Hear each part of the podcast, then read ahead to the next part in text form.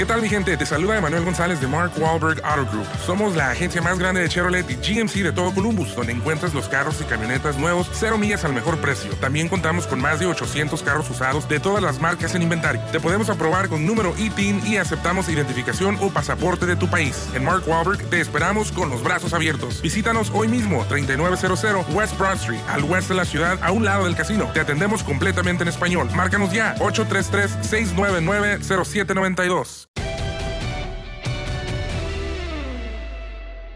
¿Cómo les va, amigos de En tus zapatos? Espérenme, creo que tengo una llamada. Estoy sola. ¿Sí? ¿Con quién desea hablar? ¿Quién es?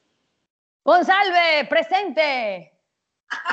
Adriana González, qué gusto. Yo pensé que me iba a quedar solita, no, sin invitados, pero creo que las dos solitas va a estar muy padre el día de hoy. Así es, Va- vamos a ponernos en el zapa- los zapatos de ambas.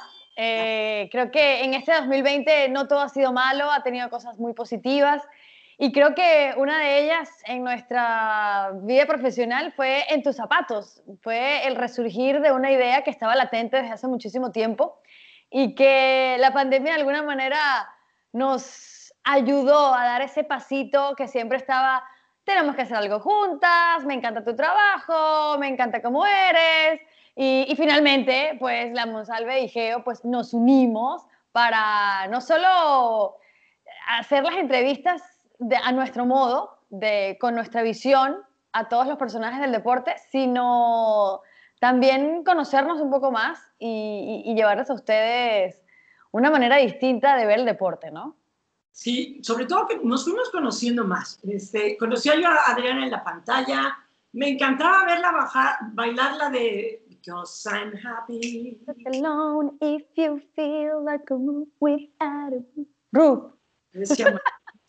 Y, y luego decía yo, bueno, Ha llovido desde eso, Geo, ¿eh? pero, pero poquito. He bailado muchas otras veces. Ya, ya desgastado el, ta- el tacón desde aquella vez. Y, y luego yo decía, bueno, Adriana Monsalve hará deportes. ¿Y cuál es mi sorpresa que hace deportes? Y juega tenis, una cosa que me, que me fascinó verte jugar tenis. Creo que tienes una derecha más peligrosa que la del Canelo. Pero contarle a la gente que, que, ok, van a hacer el programa juntos, ok, sí, sale, me encanta. Ok, tienen algún nombre pensado y ahí nos empezamos a conocer. Porque tenía un nombre para un lado y la otra tenía el nombre para el otro lado. ¿Te acuerdas? Así es. eh, pero ha pasado tantas cosas este año, Geo, que, que hay cosas así tan detalladas que no me acuerdo. Pero sí, yo, yo estaba empeñada en que algo tuviera la palabra diosas.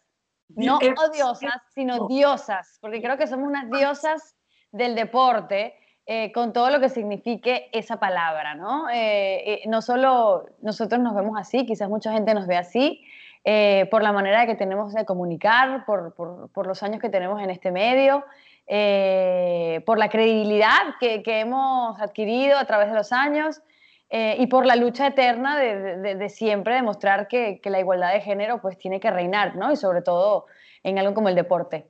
Pero sí, diosas tenía que estar por ahí, pero bueno.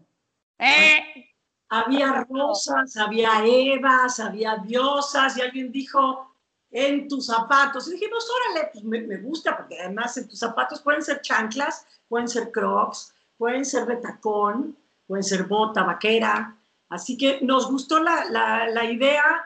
Empezó muy felices y contentas, pero en un año muy difícil. ¿Tú pensaste, Adriana, que la pandemia acabaría pronto?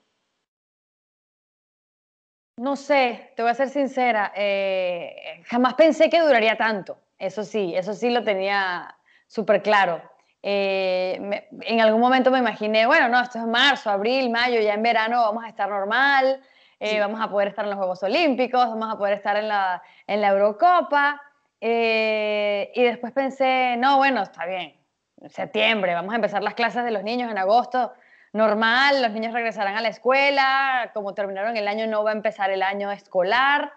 Y después dije, no, bueno, en diciembre, pues ni modo, o sea, las fiestas las tenemos que tener en familia, vamos a poder viajar. No, señores, nada, nada, nada de nada. Creo que nunca, siempre pensé que nunca iba a durar tanto. pero bueno, esta, esta pandemia nos ha sorprendido. Gracias a Dios creo que ambas hemos sido bendecidas. tú sufriste de COVID, gracias a Dios no te pegó tan fuerte, pero creo que estamos dentro de ese mínimo porcentaje de personas que, que bueno, lamentablemente no, no, bueno, no lamentablemente, que gracias a Dios no perdimos a un ser querido. Eh, bueno, yo perdí a, a, la abuelita de, mis, la bisabuela de mis nietos, de mi, de mi, oye, mami, la bisabuela de mis hijos. Eh, pero bueno, ya estaba muy mayor y, y, y, quizás a lo mejor el COVID lo que hizo fue acelerar el proceso, ¿no? Pero, pero bueno, tenemos salud, eh, tenemos trabajo, que muchísima gente ha perdido su trabajo en esta pandemia. Así que bueno, Geo, estamos bendecidas y seguimos siendo diosas. Sí, y, y además encontramos una manera, fíjate que los medios creo que aportaban mucho a la gente, porque a todos nos cambió el día a día, pero a través de los noticieros, de los programas de radio, de las, los eventos deportivos, nosotros le regresábamos a la gente parte de su normalidad, de sus hábitos, ¿no? bueno, sí cambia, tengo a los niños pegados en el cuello aquí, mamá, mamá, papá, papá. Bueno, yo no tengo, yo decidí que esa era mi aportación a la humanidad, no sobrepoblar el planeta. No tengo por todos lados, pero tengo muchas amigas este, que, que hablan de los hijos. Entonces, el que nosotros buscáramos la manera de seguir en contacto con la gente, sí creo yo que le devolvía parte de lo que era su normalidad los deportes, perdimos los eventos en vivo. Al principio era, ok, ¿de qué vamos a hablar? No hay fútbol, ya no, va a haber básquetbol, se canceló el tenis, que eran como las cosas que venían cercanas. ¿Qué vamos a hablar? Pues empezamos a inventar este, este tipo de podcasts y de chats y acercar a la gente. La primera que tuvimos fue Nelly Simón, ¿no? La primera fue Nelly Simón, correcto. Eh, no, la primera fue, no, la primera fue Yasser Corona. La primera, sí, es que creo que a todos nos fuimos salando, Adriana, fíjate al inicio. Nelly Simón se quedó sin entrenador, ahora ya se quedó sin jugadoras. Sin Palafox. A, a Charlene y a, y Deina, creo que a las dos les dio COVID. Las dos les dio COVID y no pudieron estar en la, en las, en las partes más importantes de la Champions. La Champions pero como que fuimos encontrando una manera de estar presentes y de platicarle a la gente, ¿no? ¿Qué evento pensaste tú que no se iba, que iba a sobrevivir? ¿Cuál pensaste que sí iba a sobrevivir? Los Juegos Olímpicos. Yo, yo, a pesar de que siempre dije, ¿cómo va a ser que los Juegos Olímpicos eh, se vayan a cancelar? Pero claro, también eh, dentro de la, de la Adriana racional entendía que era una locura eh, por todo lo que representa, por todos los países que iban a estar involucrados, eh, por todos los viajes que se iban a tener que hacer. Eh, en fin, el despliegue y la logística de un evento tan grande, pues era normal que uno pensara que se iba a, cancelar, pero es el que, el que el corazoncito no quiere que se cancele, ¿no? Es el que el corazoncito deportivo siempre quiere tener presente, que uno espera cada cuatro años porque vengan los Juegos Olímpicos, porque uno espera cada cuatro años que venga un mundial. O sea, son ese tipo de eventos por los cuales uno eh, ama el deporte, porque aparte el olimpismo creo que es uno de los, de los eventos que a mí más me gusta porque es esa dualidad de vivir el, amateur, eh, el, el amateur con la mezcla de algún profesional y, es por el amor, por el amor, por la pasión al deporte, ¿no? E, e, ese, ese premio a cuatro años de arduo trabajo eh, que a veces se, te esfuma simplemente, imagínate, te estuviste preparando durante cuatro años para estar en unos Juegos Olímpicos y de repente te dijeron, no, no, no están, no van. Eh, para muchos eh, sentí mucho el que quizás estaba preparándose para sus últimos Juegos Olímpicos, que ya la edad a lo mejor no le da para tener un proceso de, cuatro años más o, sencillamente de un año más. O sea, sabemos la factura que te puede cobrar eh, un deporte de alto rendimiento eh, y, cómo te preparas ¿no? para, para, este tipo de eventos. Todavía siento, después de que ha pasado toda esta pandemia, Geo, no sé si realmente se vaya a hacer posible en el 2021. Eh, gracias a Dios ya estamos viendo la luz al final del túnel, ya están las vacunas en cada país, eh, la decisión de cada quien, si se la quiere, no se la quiere poner. Eh, pero, pero por lo menos ya estamos viendo una solución, ¿no? Eh, ya podemos a lo mejor ponerle una fecha al, vamos a regresar poco a poco a, nuestra vida, ¿no? A, pesar de que el COVID llegó abruptamente, yo creo que el proceso de regresar a tener nuestra vida normal va a ser poco a poco.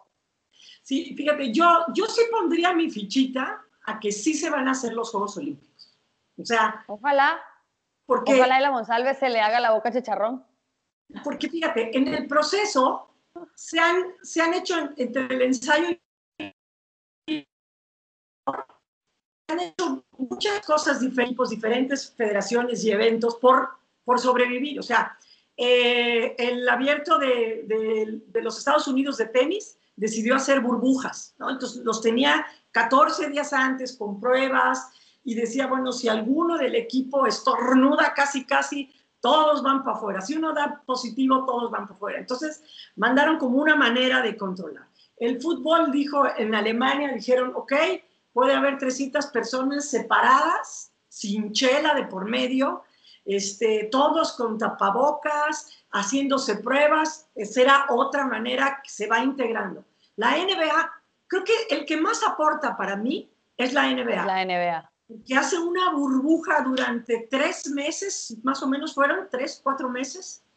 Hizo una burbuja en femenil y en varonil y ahí logró tener a los atletas. Y yo creo que ese modelo es de los que más puede ayudar para la concentración de los atletas en las villas, ¿no? Creo yo. Y Correcto. va a estar la vacuna. Yo creo que le van a entrar mucho más los derechos de transmisión. Tengo la esperanza de que los van a bajar y los van a abrir, porque mucha gente no va a poder viajar, porque hace falta compensar y porque nos volvimos futbólicos, Adriana. O sea, yo no, a lo mejor en Estados Unidos no pasa tanto porque tienen el americano, tienen el básquet, el base, que son deportes que ellos han fomentado y han subido, pero aquí en México no se habla más que, lo único que llama la atención es el fútbol varonil de primera división. Tú les pones taekwondo y aunque les pongas a los mejores, el rating casi no marca. Y la gente te dice, es que no nos ponen deportes, es que si los ponemos no nos ven. Y como ese clavados, esgrima, tiro con arco, y creo que hay una hay una serie de deportes y una función que tenemos nosotros y que tiene el Comité Olímpico cultural de dar a conocer que a mí lo que más me, encanta en los deportes olímpicos es eso, que todos cabemos. Por ejemplo, no, pues es que yo soy chaparrita y soy como medio conchada. ah, ¿ya viste a las que levantan pesas? Pues yo quepo ahí, ¿no? No, pues yo soy delgadita y yo odio despeinarme y me encanta siempre andar de puntitas. Ahí está la gimnasia. No, pues que a mí no me gusta peinarme y ando en bata. Pues ahí está el judo. Este, está el condo. Y, el, y los Juegos Olímpicos te hacen ver eso, que caben todos, todos los... Inclusión. Y, y yo, yo no soy rápida ni aguanto corriendo tanto. Bueno, pues lanza bala oh, a mí me encanta andar con mis cuates, pues juega un deporte de conjunto. Creo que ese mensaje de los Juegos Olímpicos para mí es de lo más valioso, pero sí tendríamos, no sé tú qué opines, creo que los medios tienen que apostarle a más diversos. El fútbol varonil este, no va a alcanzar, no va a sobrevivir tanto para que, para que dé para tanto. Sí, yo, yo, creo que total, ¿no? Yo creo que siempre va a haber la, la necesidad de cumplir con, la, con lo que es el macro, ¿no? Eh, y en este caso, por lo menos en México, pues el macro disfruta, consume y, y, padece, ¿no? El fútbol. Una de las cosas que más me impresionó a mí cuando viví en México era que se hablaba de fútbol y así como se hablaba del taco. Era algo muy cotidiano, era algo muy común. Y obviamente cuando pasa una pandemia como esta y los demás deportes están prácticamente encerrados y se hacen todos los esfuerzos para que el fútbol sea eh, el que pueda llevarse a cabo, entonces pues la gente va a consumir más lo que nosotros por supuesto le demos. Pero Sabes que en esta pandemia yo me he dado cuenta también y una de las cosas que más me gustó es, es cómo romper el paradigma de muchas cosas en la televisión.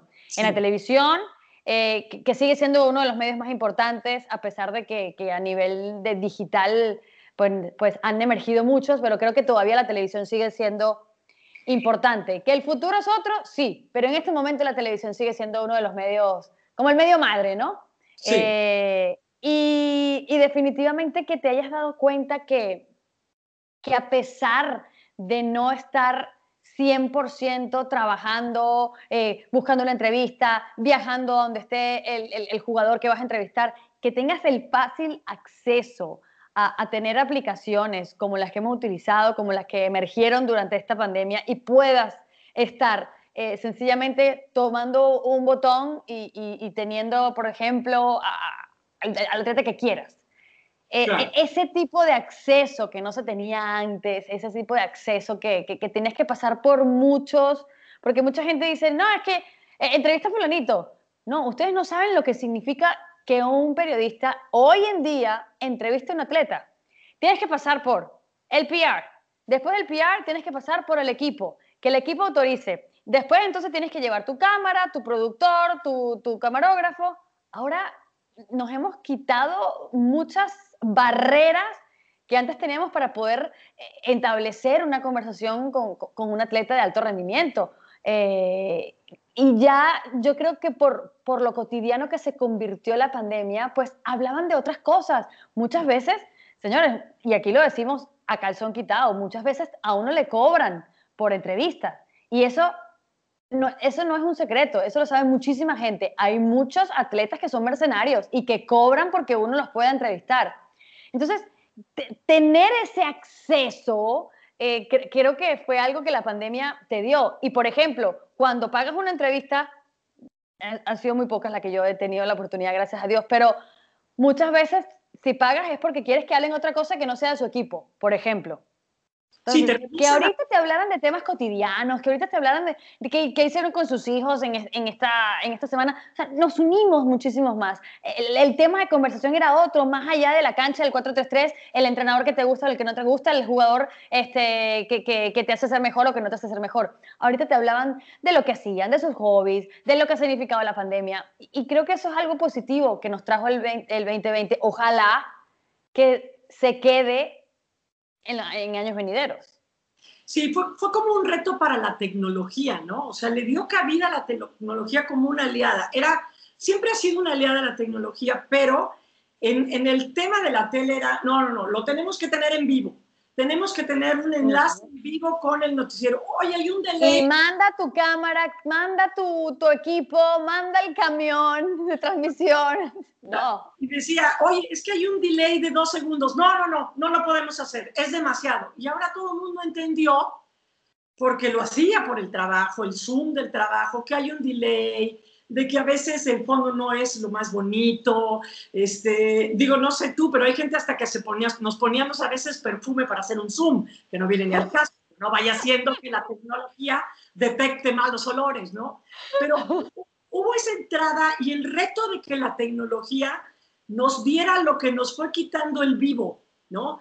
Los atletas, unos se dieron cuenta perfectamente que al estar todos metidos en su casa, así estarse picando los ojos de aburrimiento y además perdiendo en promoción el que tú les decías, oye, te conectas por un Zoom, ahora le va, es promoción. Después sí empezó como, y sobre todo en el fútbol, otra vez a ponerse sus moños de, no, no, claro. Tengo Entraron otra vez los equipos, empezaron otra vez a, en este momento no porque está concentrado, pero mientras estuvimos todos en pandemia, todos prácticamente en su casa, pues sí pudimos acceder más fácil. Sí, les logramos sacar la sopa a, varios, ¿no? O conocimos este, la decoración de muchos, ¿no? Que dices, hijo, mano, este sí le hace falta una asesoría, este, un fondo. ¿Sí ubicas quién es Maricondo?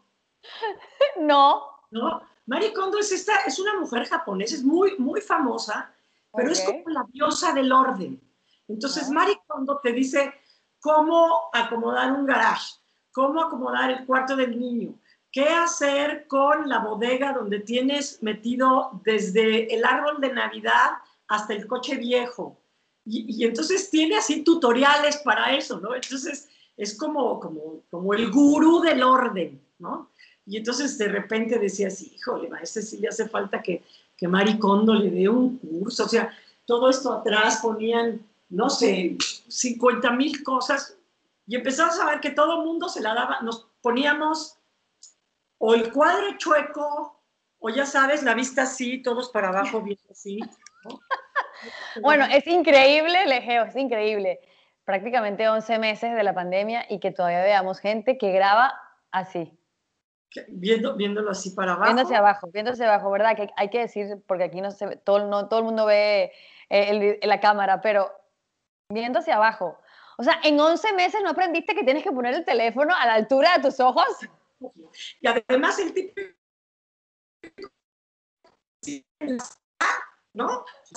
Y lo pone sobre la mesa de centro de la sala a contraluz, ¿no? Lo está viendo para abajo y atrás está la foto de boda. Sí, yo creo que de alguna, de alguna manera entramos a las casas de muchas personas. Sí, que jamás, si no hubiera habido una pandemia, hubiéramos tenido ese acceso. Y creo que eso, a pesar de, estar distantes, estuvimos unidos de alguna manera a través de la tecnología, como tú dices, gracias a Dios existe la tecnología. Yo siempre le digo a mis hijos, eh, cuando me decían estoy aburrido o, o, qué fastidio, o sea, yo entiendo que, que pasamos por muchas etapas durante esta pandemia, pero yo me acuerdo que les decía, tienen salud, tienen internet, tienen electricidad, por favor, o sea, hay gente que hizo confinamiento en la Segunda Guerra Mundial, que eso sí era un confinamiento de verdad y además te estaban persiguiendo para quitarte la vida. Entonces, hay que entender un poco al prójimo y creo que, que, que esta pandemia nos enseñó que la conciencia social es uno de los valores más importantes que tenemos que, primero, entenderlo, racionalizarlo y después pasárselo, ¿no? En mi caso, que tengo dos hijos, pasárselo a mis dos hijos, porque esta pandemia creo que ha sido aún más grande porque falta la conciencia social, falta el que no me tengo que cuidar por mí, tengo que cuidarme por el de al lado. Eh, me quiero poner la máscara, no por mí, por el de al lado. Así como me pongo la ropa y, y, no hago que nadie eh, le llegue mis necesidades fisiológicas, pues es lo mismo, la, la, máscara es lo mismo, ejerce el mismo rol, es no protegerte a ti, protegerte al que tienes al lado. Entonces creo que eso es importantísimo. Yo creo que si la gente todavía no entiende que esto fue lo que nos enseñó esta pandemia, a ser mejores seres humanos, a ser mejor, amar más al prójimo, entender, hacer la empatía, eh, y, la compasión por el de al lado, creo que estos 11 meses les han pasado por detrás y no se dieron cuenta. Tengo una duda, dijiste ahorita en uno de los ejemplos, dijiste, así como yo me tengo que poner ropa para que el prójimo no vea mis necesidades fisiológicas, ¿me puedes explicar eso, Adriana? Bueno, fue, fue un poco extrema la comparación. yo soy muy visual y no alcancé a entender ropa para que el otro no vea mis necesidades fisiológicas. Por ejemplo, si tienes ropa y tienes algún accidente, pues obviamente a nadie vas a llenar de pipí, obviamente. Pero es lo mismo que tengas la máscara, pues si te llega a estornudar o llega a toser o estás enfermo, pues obviamente utiliza la máscara que probablemente eh, la, la, las opciones de que contagies a alguien pues son bajan. Que la gente no necesita así, bueno, a lo mejor mi comparación fue un poco drástica y extrema, pero tú me entendiste lo que te quise decir. Bueno, yo no podía dejarla pasar, te tenía que balconear. Oye, pero y, y, fíjate que en eso que dices, muchos personajes muy importantes no se daban cuenta de, del mensaje que mandaban. Por ejemplo, cuando, cuando arranca el fútbol en la Bundesliga, todo el mundo decía, oye, ¿Por qué les piden que traigan el tapabocas si cuando entran a la cancha y están en la famosa danza del área, están a dos segundos y se están picoteando y se hablan aquí? O sea, ¿para qué? Y dijeron muy claramente, porque hay que mandar un mensaje a la gente que te está viendo. Y muchos personajes no se dieron cuenta de la penetración que tenía lo que dijeran o lo que hicieran uno de los primeros aquí en México, me acuerdo, fue el Piojo, que sale en esta, este, en, el torneo de Copa, el previo a que empezara este, la apertura, se quitó, ¿te acuerdas? Se quitó, sí. entonces le dijeron, oye, ¿por qué no traes el tapabocas? Ay, ustedes les encanta joder. Pues porque me acaban de hacer el examen, hombre, no tengo nada, o sea, nos faltaba conocer mucho y no se daba cuenta de que el mensaje que manda es, tú quítatelo. Teníamos que mandar un mensaje diferente. O Cristiano Ronaldo, que agarra y que pone un... Imagínate cuántos seguidores tiene Cristiano Ronaldo. Creo que tiene más que todo el mundo, ¿no? Le gana... Le gana a, Creo que es uno de los seguidores que más tiene en redes sociales, o sea, sobre todo en Instagram. Y entonces pone, la prueba PSR es una porquería, no sirve. O sea, sí, cuidado. Imagínate con ese mensaje decirle a todos los, los incrédulos que hay gente que te decía... ¿Los incrédulos o los que tienen algo de duda? Algo de duda. Y, y fue buenísimo de, de, este, de los doctores en Italia, este, le contesta en un tuit, este, Qué bueno, qué bueno saber de Cristiano Ronaldo, que es especialista en virus. Ya lo podremos invitar a que juegue con nosotros en el torneo de especialidades médicas, ¿no? Como diciendo, güey, ya que tú eres doctor, pues juega con nosotros el torneo interno de fútbol, ¿no? Bueno, y sabes que una de las cosas también que a mí me, y que bueno, que es el mundo en el que vivimos, ¿no? Eh, pero estábamos todos tan arropados por lo que significaba tener el COVID como, como una amenaza. Y estábamos esperando cuál era la solución, cuál era la cura, eh, cómo hacíamos para que pues, no hubiera más muertes, eh, que no fueran fatales eh, todos los que, los que estaban contagiados, que gracias a Dios, bueno, lamentablemente mucha gente perdió su vida, pero llegamos a un momento que el, contagio era más que, los fallecimientos, que por lo menos era ver esa luz al final del túnel, ¿no? Y, y, es lo que cuesta, ¿no? Lo, lo, que cuesta el deporte, la economía que mueve el deporte, Geo, y a veces decimos, todo lo que gana un Cristiano Ronaldo, un Leo Messi, cualquier atleta de alto rendimiento, eh, y, y, las personas que eran los, los médicos, los enfermeros, los que estaban ahí poniendo su vida en riesgo para salvar a la humanidad, eh, pues hubiera esa, ese desbalance, ¿no? Ese desbalance de... Y siempre ha existido, pero quizás en un momento, en un momento de la pandemia decíamos, wow, aquí se ve muchísimo más grave, o sea, cómo...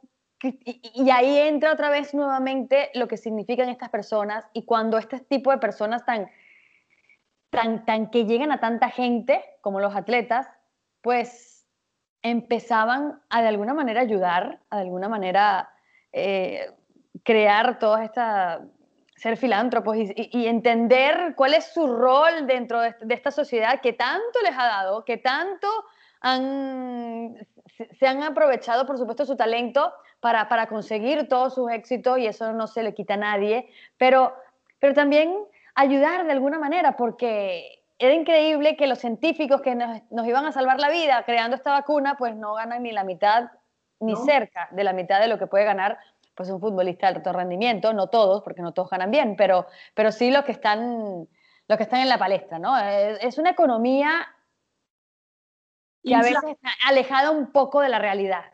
Yo sí creo que inflada, o sea, una de las cosas, lo primero que enseñó la, la pandemia es que le movió el tapete a una gran cantidad de equipos de fútbol, porque dijeron, no está viendo juegos, no hay nada que televisar, no tengo nada que vender, no, hay la gente en los estadios y tengo que pagar los sueldos. O sea, nos enseñó primero que lo más importante del deporte, va a sonar a una obviedad, pero lo más importante del deporte es el deportista. Si el deportista no podía estar en la cancha de tenis, en la alberca, en la fosa de clavados, en el campo de golf, en la cancha de fútbol, de básquet, de americano, no había industria. Y la industria a veces olvidó que el, deportista es importante y lo pone en los horarios que se le da la gana y no lo transmite y, lo pone, este, digamos, le hace pactos de caballeros y, lo pone en, sesiones agotadoras o que no le conviene. O, y por el otro lado dijo, es una burbuja que está demasiado inflada. O sea, lo que hay que pagarle a, los jugadores, ¿te acuerdas que empezaron a renegociar? A todos uh -huh. aguanten, nos les quitamos un 30%, luego vemos... la MLB, por ejemplo. luego decían, oigan, aquí en México vamos a pasar los contratos a pesos mexicanos, porque los contratos en dólares nos van a acabar. Y, y así tratar de, de, sobrevivir, por ejemplo, el, el béisbol deportes que sí dependen enteramente de las entradas a los estadios, no se llevó a cabo. La, la Liga Mexicana de, de, Béisbol no se pudo realizar y había que pagar sueldos, los jugadores, los jardineros, la gente de oficina, nada, no tuvo chamba. ¿Por qué? Pues porque, porque necesitaban gente en el estadio, porque además no se televisa, porque el béisbol tiene otra cosa. Son tres horas que estás ahí.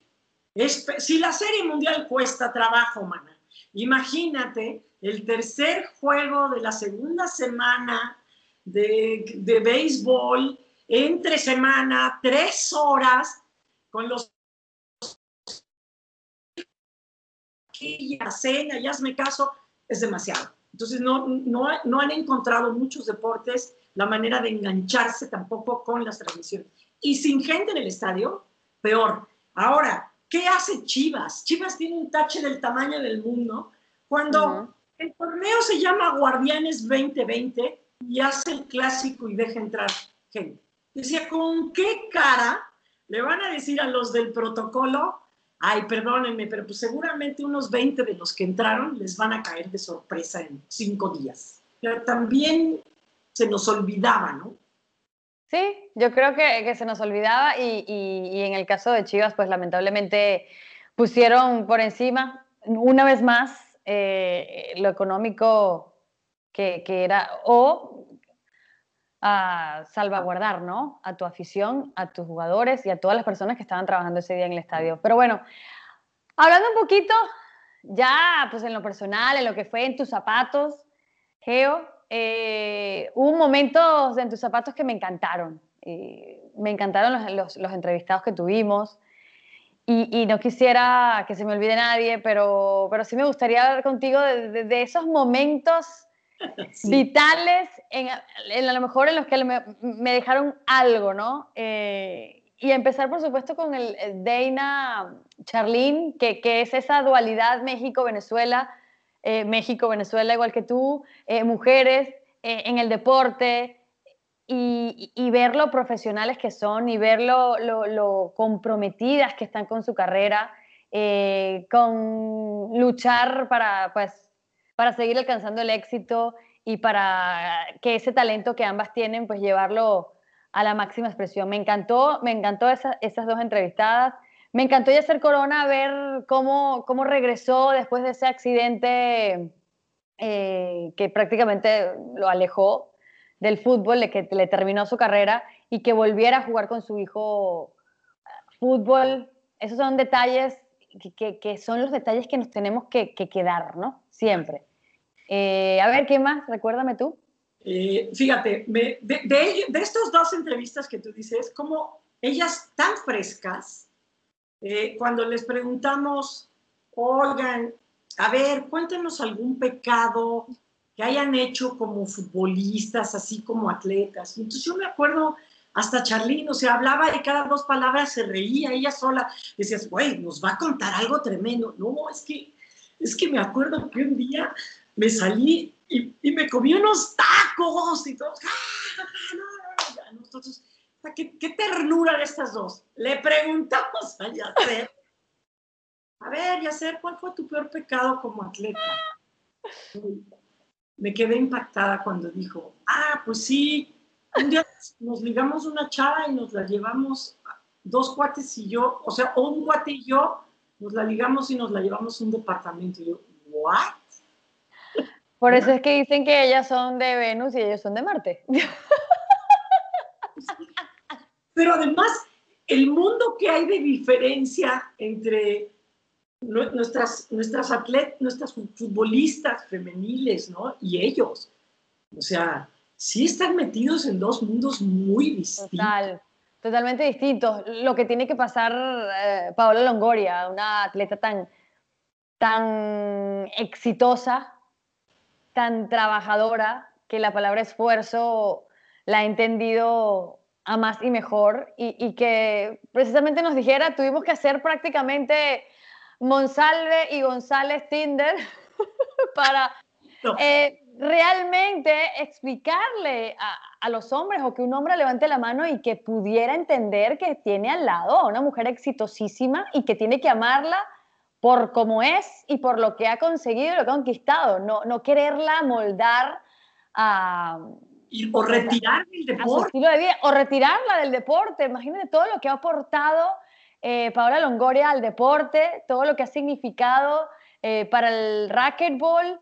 Eh, y, como ella misma decía, quizás yo no voy a vivir de, de todo lo que he luchado para conseguir eh, mejores tratos en el racquetball, pero yo sé que las que vengan eh, van a tener pues una carrera un poco más fácil de lo que, de lo que yo he tenido, ¿no? Y, y, por qué no pensar en algún momento que pueda llegar el racquetball al olimpismo. Entonces, es, es entender por lo que pasan, ¿no? Y, y, por eso creo que le queda perfecto el nombre de En tus zapatos, porque nos ponemos realmente en la vida de ese atleta que sí, que lo puedes ver muy exitoso, pero que no sabes qué hay detrás. Sí, con, con Paola Longoria, o sea, no sé, yo pienso que si nos hubiera tocado, que, que lo vamos a hacer, alguno de nuestros invitados que hubiera sido soltero y que le hubiéramos preguntado, a ver, tu mujer ideal, yo creo que, creo que hubiera empezado por... No, para empezar hay una fila de mujeres esperándolo, si es soltero, y si no es soltero también. Hubiera dicho, copa C o D, ¿no? Cintura este, de 60 o sea, lo hubiera pedido así toda frondosa, ¿no? Y, ella decía, no, pues yo, yo que me haga reír. O sea, empezó como por este lado y nosotros aplicar, no, no, no, pero a ver, el físico. Bueno, sí, que sea alto, está bien que se vea chacalón, está bien que tenga el ojo así, o sea, ¿cómo no nos damos cuenta? Y ese ritmo de vida también pega en las relaciones, porque claro. el atleta hombre está acostumbrado a a que la esposa lo siga. No, y a que le lluevan las oportunidades, Geo. Tiene para escoger. Sí. ¿Cuál, cuál pareja se adapta a, a, sus necesidades y a su, a su estilo de vida? Quizás la mujer no tiene lo mismo, ¿no? O no vamos a generalizar, en este caso Paola, pues.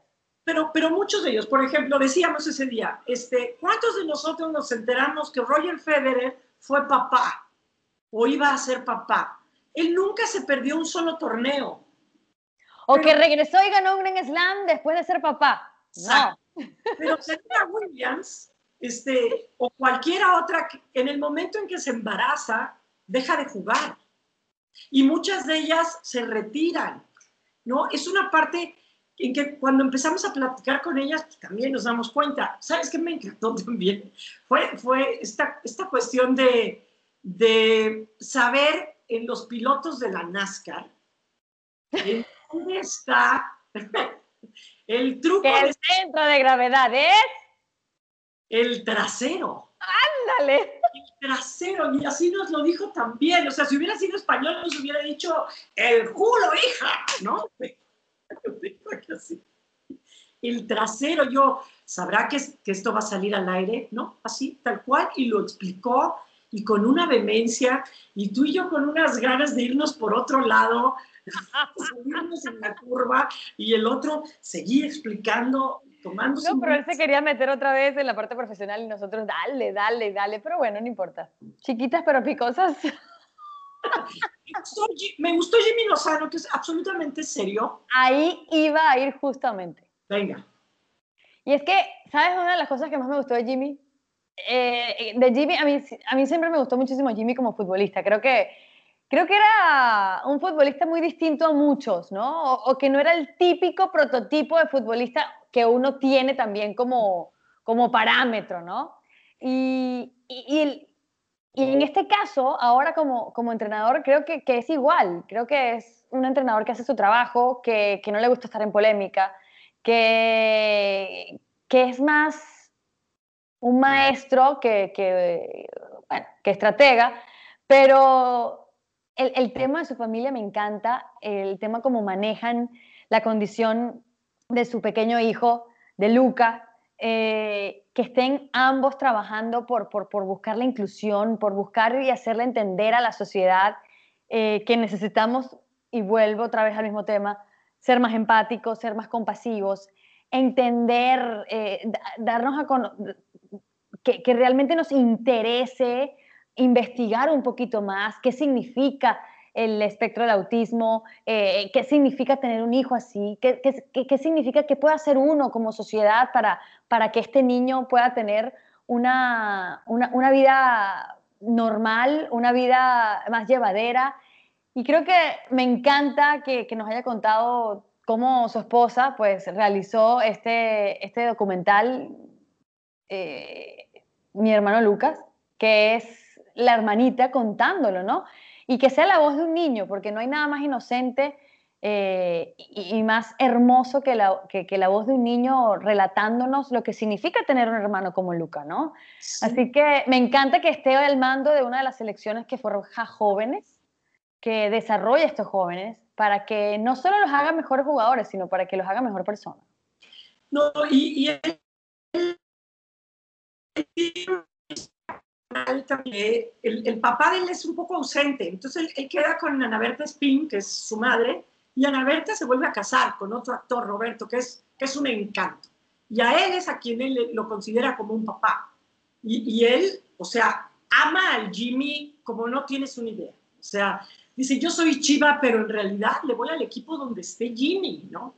O sea, y, y, y es a través, o sea, son dos actores porque Roberto es un gran actor y Ana Berta ni se diga, pero, pero también forjan al Jimmy con, con, muchos valores y a que se desarrolle en una, en una actividad que es fuera de lo común. O sea, porque tal vez ellos lo entendieron, no es fácil que, que tú quieras, oye, no, yo quiero que mi hijo sea un abogado, una eminencia, no sé qué, quiero ser actor, quiero ser deportista, quiero tocar el violín, ¿no? O el oboe, ¿no? Y entonces dices, pero no, ¿cómo te vas a morir de hambre? Pues no, o sea, es esa manera de entender. Y luego, Katy Serna, esta, esta mujer maravillosa, su compañera, y tú sabes que la voz de ese, de ese documental, de ese cortometraje, es de su hija.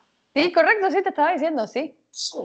Y, y, y creo que creo que a ellos los hace seres más completos y darnos cuenta que el deporte da para eso, porque también durante la pandemia eh, se muere un Diego Armando Maradona que lo elevan a niveles de Dios, cuando el tipo era muy bueno en la cancha, pero como persona tenía falencias terribles.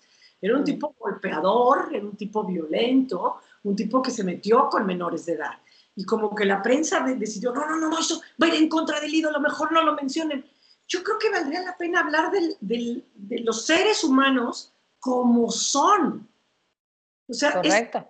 de Disney antes, porque ahora es diferente, ¿no? De, de, contar solamente lo bueno de la historia y el happy ever after o esa cosa que dicen felices para siempre. Bueno, pero era, era una dualidad, ¿no? Porque por un lado te mostraban el final feliz, pero por otro lado te mostraban y te ponían a la madrastra como esa bruja y te la comparaban con una bruja que era la que te hacía daño, que era la que te traumatizaba, te ponía pues a limpiar y todo. Eh, o sea, porque no hay tragedia no hay película de Disney sin tragedia. Claro. Pero, pero en esta cosa. ¿Cuántos no vivimos aterrados por, por, por, la mamá de Bambi? Como murió la mamá de Bambi. No, no, no, no, no, no. no. Por ahí, de, de alguna manera, ellos nos pasan de, de, de la tragedia a, al final feliz de una manera muy sutil, pero siempre está obligado, ¿no? Y, y así claro. es la vida. La vida tiene, es una tragicomedia y entender que estos seres que son muy buenos para un deporte tan popular son reales y pueden tener falencias dramáticas y, y, y tristísimas y, y, deplorables, ¿no? Un Mike Tyson, este, un, un, este, una Marion Jones, ¿no? Que también mintió. Entonces, entender que el deportista es un ser no humano. Se puede separar de la persona. No lo puedes separar. Y, y no tendríamos los medios también que entender que ahí está el asunto y a partir de ahí, pues valorar un poquito más a quién vamos a considerar como un ídolo y quién va a ser un ejemplo, ¿no? Porque puede ser un ejemplo a alguien que le toque pasar por algo muy difícil y a pesar de eso mantenerse en una excelencia, ¿no? Y tú sabes que también me he dado cuenta, bueno, eso sí he sabido siempre, pero como dice el dicho, entre bomberos no se tocan la manguera. Bueno, literal. Este, como eres futbolista y jugaste futbolista y entonces se perdona todo. Sí, sí, se sí. perdona todo. Eh, es que fue el mejor que he visto, sí, también. Yo, sí, yo es el mejor que he visto jugar, pero también es el peor que he visto en muchísimos actos sociales. Eh, y que, que, lamentablemente tomó decisiones muy malas. Y yo lo puse en mi Twitter y, a, y hubo gente que me criticó porque está esa, esa, ese empeño de la gente de que cuando alguien fallece, eh, pues se nos olvida lo malo. Todo el mundo se fallece, pierde la vida y entonces no es que, no es que uno juzgue, porque uno no es nadie para juzgar.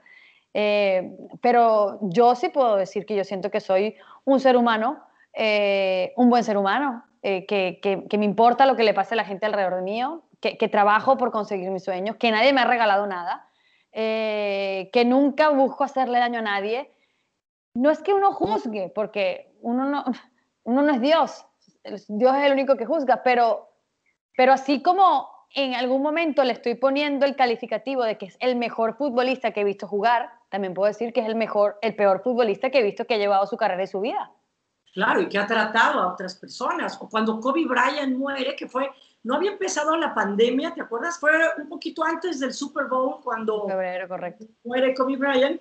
Y hay una periodista en, en, Estados Unidos que al platicar quién había sido Kobe Bryant, menciona uh -huh. el episodio donde él violó a una mujer y luego, no. ¿no?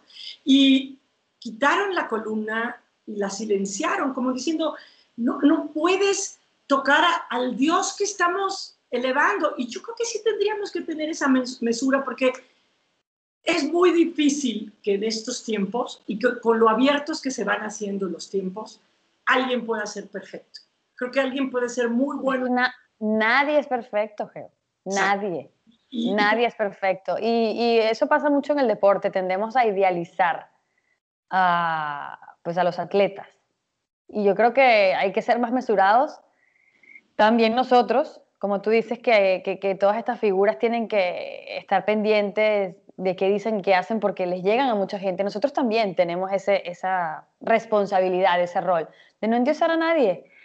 Y, y, y, a veces, por ejemplo, en el caso de las redes sociales, pues uno escribe y, uno trata de conseguir el adjetivo calificativo perfecto para uno de nuestros tweets, para que la gente pues se sienta enganchada con, con ese tweet, para que te, haya más engagement y puedan comentarte algo y tú y tal. Pero, pero también uno es responsable de, de, de, de medirse en cada uno de los mensajes, porque tú lo puedes haber visto de alguna manera, pero el problema es cómo lo recibe el emisor, cómo lo lee y bajo qué circunstancias lo lee. Claro, y, y, no todos están preparados para manejar la fama. O sea, tú me puedes decir a mí, no, Geo, eres una diosa, haces esto y lo otro, pero yo tengo los pies sobre la tierra y te agradezco muchísimo las flores, pero yo no estoy para eso, ¿no? Y digo, no. O si alguien me está tupiendo y me dice, no sirves a la cocina, no sé qué, también le digo, no me vas a hacer daño porque sé lo que valgo. Pero no todo mundo tiene eso. Y hay gente sí, que correcto. recibe todo el reflector, se la cree y, y, en aras de eso, pues abusa un poco de eso. ¿no? Creo que... No, y le afecta para bien o para mal, dependiendo del mensaje que te escriban, porque no, como yo digo, no todo el mundo es Nutella para caerle bien, para amarte. Pero bueno, Geo, vamos ya concluyendo, ¿no? Eh, ¿Qué fue lo que más te gustó a ti de, de este 2020? Lo que más me gustó es este podcast. Ahí va, ende lo digo sinceramente, la oportunidad que dio la tecnología, que dio este, la empresa, la empatía que, logramos tener tú y yo, espero que, el público lo haya, percibido, yo lo percibo, lo percibe la producción, me gusta. Este ejercicio ha sido de mis grandes ganancias en, la, en la pandemia. Un gusto penoso de la pandemia es que a veces me ganaba estar arranada viendo series ¿no? y entonces, y, y, ahí estaba yo infalongueando viendo series. Creo que ese es un gusto penoso también que a veces no me daba tiempo de eso. Pero como que dije, voy a desacelerar y voy a hacer eso. Un gusto penoso que yo tuve en la pandemia es que creo que inevitablemente estábamos más, en muchas ocasiones estábamos más expuestos a estar pendiente de lo que ocurría en nuestros teléfonos, por la excusa de que ahora todo lo hago en el teléfono. Eh, trabajo en el teléfono, eh, estoy pendiente del Zoom, estoy pendiente del Skype, estoy pendiente de grabar el podcast, estoy pendiente de grabar eh, tal segmento para digital. Y con esa excusa, pues me veía muchísimo tiempo pegada ¿no? al teléfono. y creo que ese es uno de mis... ¿Cómo fue que lo llamaste? Gusto penoso. Gusto penoso de, este, de esta pandemia. No lo quiero justificar porque no es justificable, pero eh, sí, sí, es un gusto penoso que tuve disfrutarme eh, lo que podía ver a través de, de, este aparatico que prácticamente pues, está nuestra vida entera aquí. Y lo peor de la pandemia es lavar trastes. O sea, no, ¡Ah! no sé, no sé. Creo que si, tengo un guardadito, voy a comprar una lavadora de trastes, pero lavar trastes no, no puede ser. ¿De dónde? Se reproducen, porque como todo el mundo los usaba, pues se reproducen. Son como gremlins, son más y más y más. No puedo con eso. A mí me encanta que regrese al deporte, que regrese al tenis, como tú dijiste. Me encanta el tenis. Tenía cinco años que no jugaba tenis por cualquier excusa, porque siempre hay excusa para no hacer ejercicio. Eh, pero creo que ah, esta pandemia también me enseñó a que estar activo en el deporte eh, me mantenía sano y de alguna sana y de alguna manera me ayudaba a, a tratar de no contagiarme. Eh, y, y, regresar al tenis me encantó, que ahora mi hija esté jugando tenis me, me, me, gusta mucho más. Soy tenista profesional frustrada, pero, pero bueno, lo estoy disfrutando muchísimo y, creo que eso, cuando haces un deporte y te sientes tan bien, eso es sano físicamente, sana mentalmente eh, y, te ayuda pues en muchísimas cosas, a entender muchas cosas, a manejar un poco más la frustración, a entender un poco más eh, que bueno, que esto todavía no tiene una fecha de vencimiento y que todavía falta tiempo para que podamos y no sé si realmente vayamos a lograrlo, a que sea nuestra vida como fue en algún momento. Extraño enormemente estar en un estadio, mm, lo extraño muchísimo, en un estadio, en un coliseo, en una pelea de box, en un juego de béisbol, en un juego de fútbol, lo extraño muchísimo, lo extraño muchísimo. Eso sí, sí, sí es una de las cosas que todavía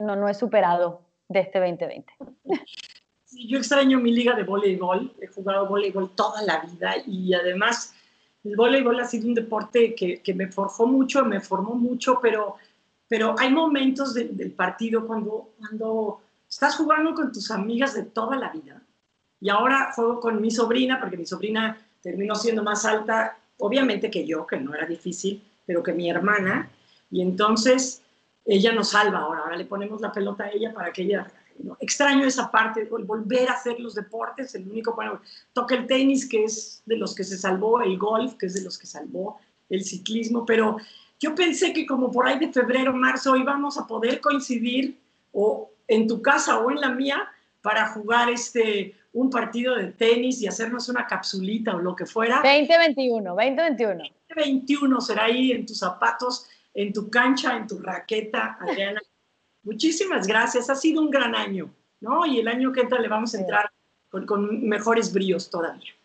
Así es, siempre, siempre le digo a mis hijos y a todo el mundo que siempre hay que sacar el lado positivo de todo y que cuando nos acordemos de este 2020, por supuesto nos acordaremos de todos los caídos, de todos aquellos que se adelantaron antes, pero pero siempre pondré por encima de todo el aprendizaje que nos deja eh, un año, ¿no? Así que los 12 deseos de, para el 2021 de mis propósitos, por supuesto, será estar pues muy sano y, que apreciemos la vida, apreciemos la vida de, de, una manera hermosa porque es lo, es lo más importante que tenemos, ¿eh? es lo más importante que tenemos y es lo que tenemos que cuidar. Así que, como siempre, un placer. Me encantó compartir contigo este espacio. Ojalá que venga muchísimo más en tus zapatos, que nos pongamos en los zapatos de todo el que quiera venir a, a, disfrutar con Geo y con la Monsalve. Pero gracias a ti eh, y bueno, que el próximo año sea muchísimo mejor que este. Mira que la vara no está tan alta, ¿eh? Oye, abrazos y bendiciones a todos los colis. También ha sido muy padre conocer a través de tus redes sociales y de todas tus historias la linda familia que tienes. Les deseo mucho amor, mucha salud y mucho trabajo también. Y el swipe up a mí no me sale porque yo todavía no lo puedo hacer, pero adelante. Amén, amén, amén. Bueno, por el momento, en este 2020 y con toda la ilusión de vivir un gran 2021, los dejamos. Geo González y la Monsalve. Estamos. ¡Out! ¡Out! ¿Qué tal mi gente? Te saluda Emanuel González de Mark Wahlberg Auto Group. Somos la agencia más grande de Chevrolet y GMC de todo Columbus, donde encuentras los carros y camionetas nuevos, cero millas al mejor precio. También contamos con más de 800 carros usados de todas las marcas en inventario. Te podemos aprobar con número ITIN y aceptamos identificación o pasaporte de tu país. En Mark Wahlberg te esperamos con los brazos abiertos. Visítanos hoy mismo, 3900 West Broad Street, al west de la ciudad, a un lado del casino. Te atendemos completamente en español. Márcanos ya, 833-699-0792.